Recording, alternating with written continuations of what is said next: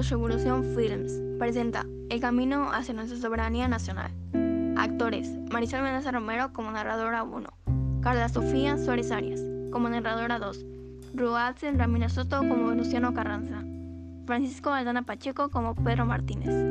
En nuestro audiocuento del día de hoy conoceremos y aprenderemos de un tema muy interesante, es decir, qué originó el camino hacia nuestra soberanía nacional, el cual concluyó con la promulgación de nuestra ley suprema la ley de leyes, nuestra constitución. ¿Y qué es lo que la hace tan especial? Todo esto a través de una plática entre un chico llamado Pedro, el cual tuvo la determinación y curiosidad de preguntarle a Venustiano Carranza sobre nuestra Carta Magna.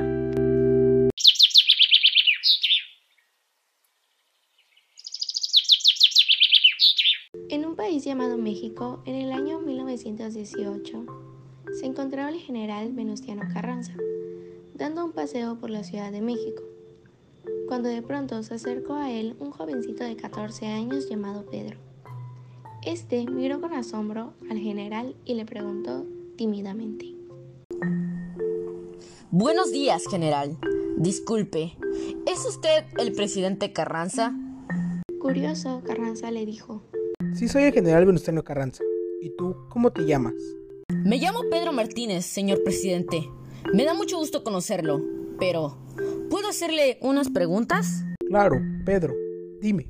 General, ¿cuándo y en qué tiene su origen la constitución que hoy nos rige? Bueno, Pedro, todo comenzó después de la revolución de 1910. México necesitaba fortalecer su sistema político como para poder garantizar la seguridad de todas las personas y de su patrimonio. Así que como presidente, convoqué en el diciembre de 1916 a un grupo de personas que formarán un Congreso Constituyente. Mm, o sea que, para realizar las reformas a la anterior constitución, que en ese entonces nos regía, que era la constitución de 1857, ¿se formó la Asamblea Constituyente? Así es, Pedro. Y se integró de 219 diputados, quienes sesionaron de manera previa del 27 al 30 de noviembre de 1916 para más tarde hacerlo como Congreso Constituyente desde el 1 de diciembre de ese mismo año, hasta el 31 de enero de 1917, cuando finalmente se protestó y firmó la Constitución que hoy día nos rige. Mientras caminaban, Pedro, cada vez más y más interesado, preguntó, Señor presidente, sé que nuestra constitución se promulgó el 5 de febrero de 1917 en la ciudad de Querétaro, pero ¿cuál es su nombre oficial? Excelente pregunta, Pedro. El nombre constitucional de nuestra Carta Magna es Constitución Política de los Estados Unidos Mexicanos. Ya entendí, señor presidente, pero ¿por qué se creó la Constitución? Bueno, Pedro, mira, la Carta Magna se creó para poder incluir en ella todas las demandas y las necesidades que quería el pueblo mexicano. De lo interesante de la plática, cruzan hacia el parque de enfrente y se sientan en una banca.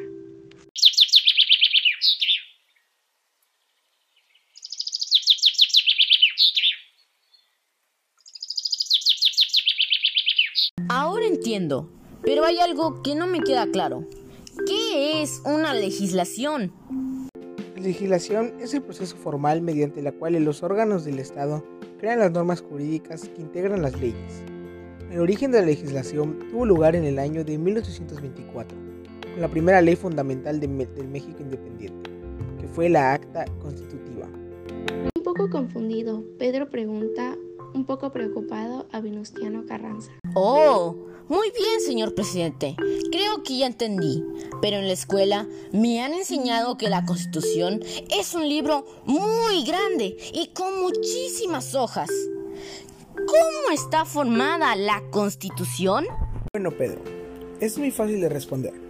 La Constitución se divide en nueve capítulos y esos contienen 136 artículos dijo Venustiano Carranza con entusiasmo. Te voy a hablar de los artículos más destacados, para que no te satures de información y de datos. El artículo 1 nos habla sobre los derechos humanos y sus garantías. El artículo 3 nos dice que nuestras enseñanzas debe ser pública, gratuita y libre, pero no es laica, ya que eso solo lo dan los colegios particulares. Finalmente el artículo 4, que nos explica que los ciudadanos de este país cuentan con derechos por el simple hecho de ser ciudadanos. El artículo 27, que nos dice que las propiedades de la tierra, como la del agua, son comprendidas dentro de los límites del territorio nacional, o sea que corresponden y son propiedad de la nación. Y por último, el artículo 123, que dice que todas las personas tienen derecho al trabajo digno y útil. Espero que hayas guardado esa información, Pedro, porque es muy importante para nuestro pasado y hablar sobre ella en el futuro.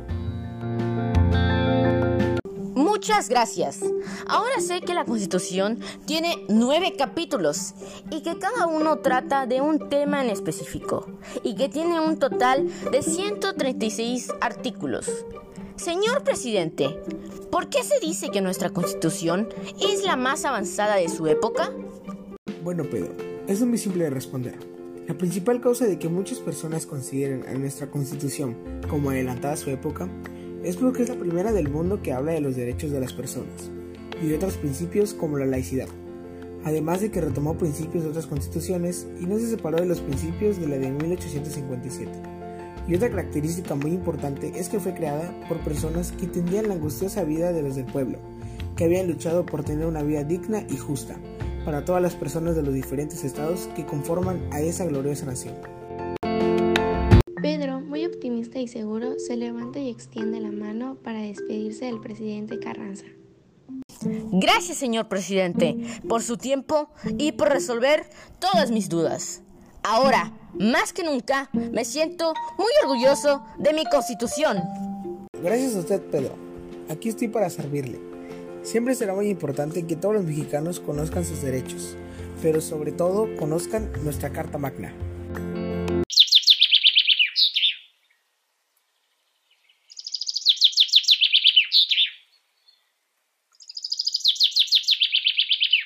Despiden con un fuerte abrazo y apretón de manos, mientras Pedro se dirige a su casa corriendo y Venustiano Carranza a Palacio Nacional. El cuento de hoy nos ayuda a entender muchas cosas importantes de nuestra Constitución, pero sobre todo reconocer y entender de una forma entretenida y concisa la importancia que tienen nuestras vidas. En ella se encuentran nuestros derechos fundamentales. Toda ley existente en nuestro país surge de ella. Esperamos que este material te sea de gran ayuda. Hasta el próximo audio cuento de productora Revolución Films.